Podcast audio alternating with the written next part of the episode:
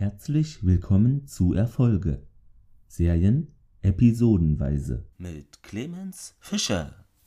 Schön, dass ihr hier wieder mit dabei seid bei Erfolge. Vielleicht kennt ihr auch den anderen Podcast von Thomas und mir, wo wir Stargate besprechen.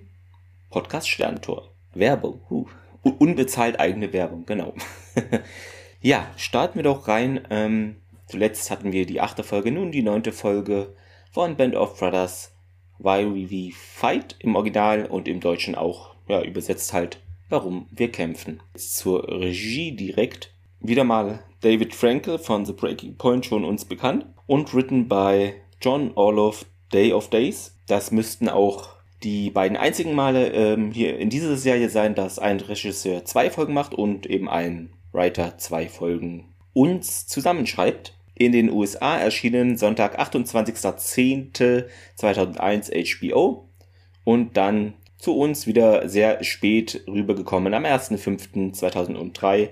Ja, auf Premiere Film exklusiv zu sehen, also war jetzt kein Free TV, sondern exklusiv dann zum ersten Mal bei Premiere wieder zu sehen. Die Zusammenfassung. Die Easy Company marschiert bzw. rückt nach Deutschland ein, waren ja auch schon in den letzten Folgen kurz davor so an der Grenze und sind jetzt wirklich auf deutsches Gebiet, also nicht besetztes, sondern halt wirklich nach Deutschland reingekommen, so gesehen. Und ja, verbrüdern sich teilweise mit deutschen Frauen einige Soldaten da, wenn man das so bezeichnet oder so bezeichnen darf. Ihr wisst bestimmt, was ich meine. Ihr kennt die Folge ja auch. Was auch noch war, dass ja, ich glaube, nebenbei wird es so, ich glaube, Winters oder jedenfalls den höheren Offizieren da im Feld gesagt, ja, hier, Präsident Roosevelt ist gestorben. Das ist ein Ereignis halt aus der Heimat, was praktisch auch in diese Folge mit hinein spielt. Ansonsten ist es so, dass eine Patrouille, also macht da eine ziemlich unglaubliche und erschreckende Entdeckung in einem Waldgebiet da um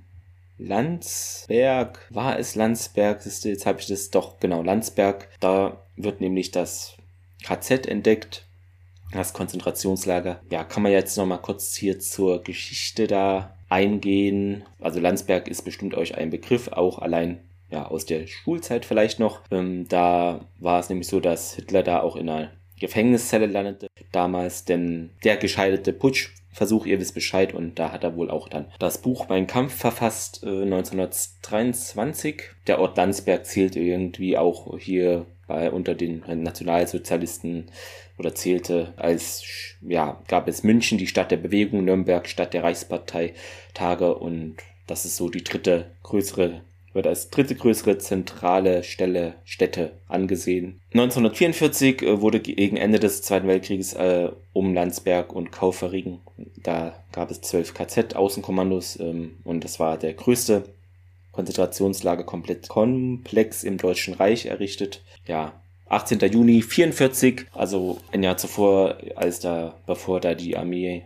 die US-Armee einrückte, ähm, traf der erste Transport dort mit 1000 Häftlingen aus Auschwitz ein und ja, die sollten da im Rahmen des Projektes, äh, Rüstungsprojekt war das damals Ringeltaube, da gab es drei gigantische halbirdische, unterirdische Bunker eben zur Produktion der Messerschmitt ME 262 bauen, also dieses Düsenstrahljägers, glaube, der einzige im Zweiten Weltkrieg, bin mir nicht genau sicher, aber behaupte ich jetzt mal, genau das sollten die da bauen als Zwangsarbeiter, ja. Wer da bis Ende 44 im Oktober nicht arbeiten konnte, wurde eben in die Gaskammern geschickt, also ermordet und ab November 44 wurden da arbeitsunfähige Häftlinge aus dem KZ-Bereich da Landsberg-Kaufering nicht mehr deportiert, sondern starben in dem Lager selber, ja, weil eben Auschwitz schon von sowjetischen Truppen befreit wurde und da auch die Gaskammern natürlich schon gesprengt wurden, so hatte ich es gelesen, ja. Und Massengräber gab es da auch in der Umgebung. Ja, es war so, dass nur etwa 15.000 Häftlinge da die letzte Phase da der Judenvernichtung überstanden und dann eben ja, erlebten die Befreiung durch die US-Armee, die eben da, wie gesagt, stattfand am 27. April 45. Jetzt ist es wohl so, dass da größere Überreste noch vorhanden sind, also von den Lagern. Und die Bürgervereinigung Landsberg da im 20. Jahrhundert zur Erforschung Landsberger Zeitgeschichte e.V. rund um den Historiker Anton Posse, Posset, weiß nicht genau, wie man ihn ausspricht, ähm, hat da eben eine oder die europäische Holocaust-Gedenkstätte errichtet. Weiß ich jetzt nicht, ob es die einzige ist, aber ja, eine große auf jeden Fall. Genau, also es war auch so, dass Landsberg von Kriegsschäden relativ bewahrt wurde und am, ja, okay, am 4. Dezember 43 kam es dazu Brandbombenabwurf über der Zuckerfabrik. Da wurde auch dabei eine Familie getötet. Schröder in Gütz, wo habe ich so gefunden, war das. Ähm, dann gab es noch einen Bombenabwurf 44 im Sommer am Gützerberg und da gab es wohl auch Schäden, ja. In der Zeit äh, später eben kamen die ersten Evakuierten aus dem Rheinland da nach Landsberg auch und die Haupt, der Hauptstrom der Umsiedler kam am 14. Februar 45. Das waren wohl 300 Männer, Frauen, Kinder aus Wartegau und weitere äh, Flüchtlingsgruppen trafen aus Schlesien damals ein. Genau, und der Krieg da für Landsberg, für die Stadt halt, also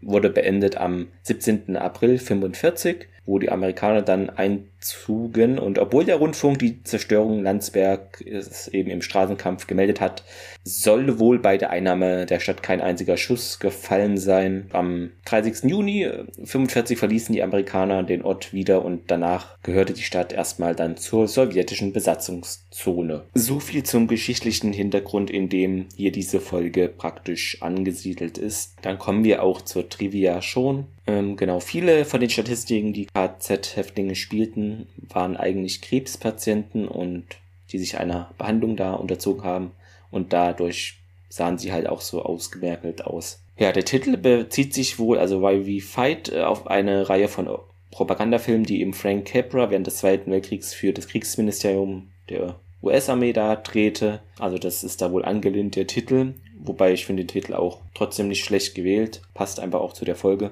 Ja, Tom Hardy hat hier seinen ersten Auftritt als Schauspieler. In Minute 50 ungefähr erwähnt Winters, dass die jetzt das Lager bzw. ein Lager befreit Ten, das noch viel schlimmer war als das hier entdeckte und zehnmal größer und auch mit Hinrichtungskammern und Öfen versehen war. Und dabei hat er sich dann natürlich, ihr werdet es wissen, ähm, auf das Vernichtungslager in Auschwitz bezogen, was am 27. da befreit wurde. Und ja, die Soldaten entdecken ja dann bei den Inhaftierten dort äh, diese ID-Nummern und das deutet auch darauf hin, dass da einige von denen schon mal in Auschwitz waren, weil das das einzige Lager wohl war, wo eben diese Tätowierung da gemacht wurde. Ähm, am Anfang ist es ja so, dass dieses Streichquartett da in den Trümmern spielt. Hier Streichquartett in Cis Operette oder OP.101 30 von Beethoven, wie auch immer man das fachgerecht musikalisch nennt. Ähm, und das ist auch als Hintergrundmusik in der Folge zu hören, also nicht nur in dieser Szene, sondern auch woanders noch eingestreut worden.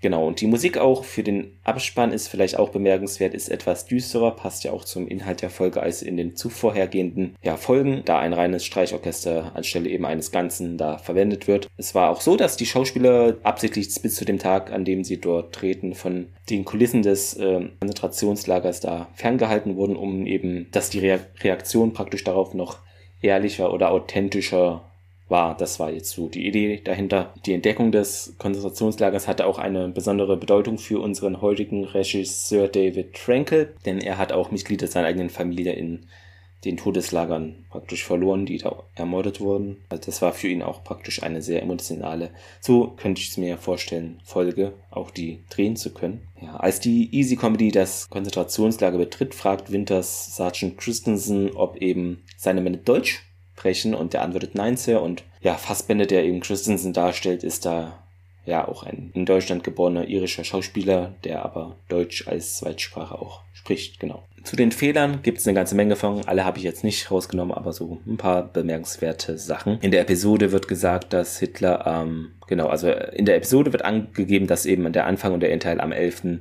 April stattfindet, aber Captain Nixon sagt in der letzten Minute, dass Hitler schon tot ist.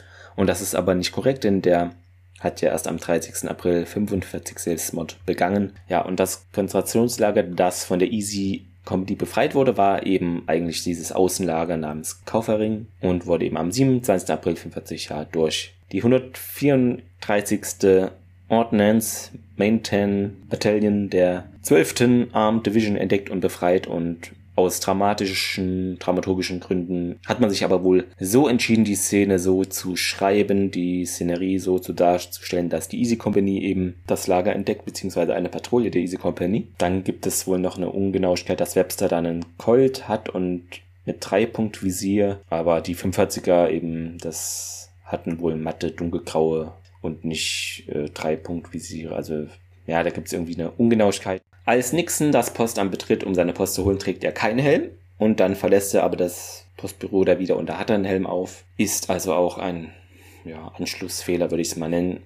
Ja, irgendwann werden die der Easy Company auch Zeugen einer Hinrichtung von deutschen Kriegsgefangenen. Zwei Stück waren das, ja, zwei Männer am Wegesrand, wo die da so lang gefahren sind. Durch französische Soldaten geschieht das hier und diese tragen Adrian, Helme und große Mäntel und Wickelgamaschen, wie sie eben die französische Armee zu Beginn des Krieges trug und während der Niederlage 40 also 1940, während die Vichy-Truppen diese Ausrüstung eben bis 42 behielten, wurde die freien Streitkräfte in, mit einer Mischung eigentlich aus britischen und amerikanischen Ausrüstung ausgestattet. Also das ist hier auch nicht so ganz genau. Und die französischen Soldaten, die 45 in Deutschland mit einmarschierten, waren eben wie amerikanische GIs eigentlich oder auch britische Tommys eingekleidet. Nixon erwähnt auch, dass ähm, der Präsident tot ist, also Roosevelt, während der Szene da die einen Monat früher als eben am 1. April 45 beginnt und ja, der Präsident starb aber am 12. April 45. Zitat der Woche habe ich mich entschieden ja für Liebgott, der da eben fragt, ja, was ist das hier für ein Lager? Und der eine Insasse dort sagt eben, ja, das ist ein Konzentrationslager für Unerwünschte. Ja, verstehen Sie. Damit wären wir auch schon wieder beim Fazit. Was ich noch so neben der Geschichte an sich bemerkenswert fand, dass Spears und andere da alles so mitnehmen, was irgendwie glänzt und rumliegt auch wieder. War ja auch schon in der, ist so eine Sache, wie die das da alles transportieren wollen. Naja. Ja, und was ich auch krass fand, die Szene, wo die, also der Arzt kommt da an und dann können Sink ist da auch. Und da wird eben gesagt, ja, man müsse jetzt hier das den Leuten äh, beibringen, dass die wieder in dieses Lager müssen und weniger essen, weil sonst gibt es da Komplikationen, äh, sagt der Arzt. Und das ist schon krass. Also wenn man da eine der wenigen ist, die überlebt hat und dann muss man da wieder da rein, da fällt einem nichts mehr zu ein. Das ist schon sehr extrem.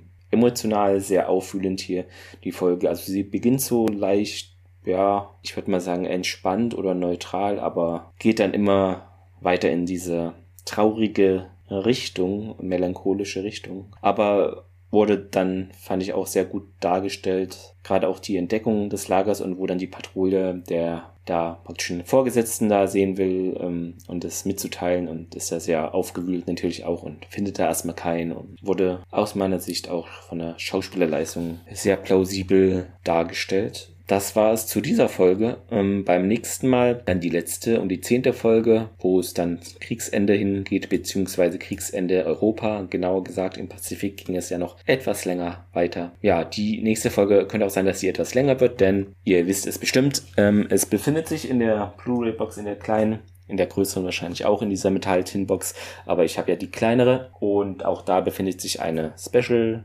Blu-ray, ich hätte fast DVD gesagt. Und da werde ich natürlich auch reinschauen und euch berichten, was man da so noch sehen kann. Ich glaube, mehrere Reportagen, Dokus, Behind the Scenes, Making-of-Material wird da vorhanden sein und das möchte ich euch natürlich auch äh, gerne nochmal kurz darstellen.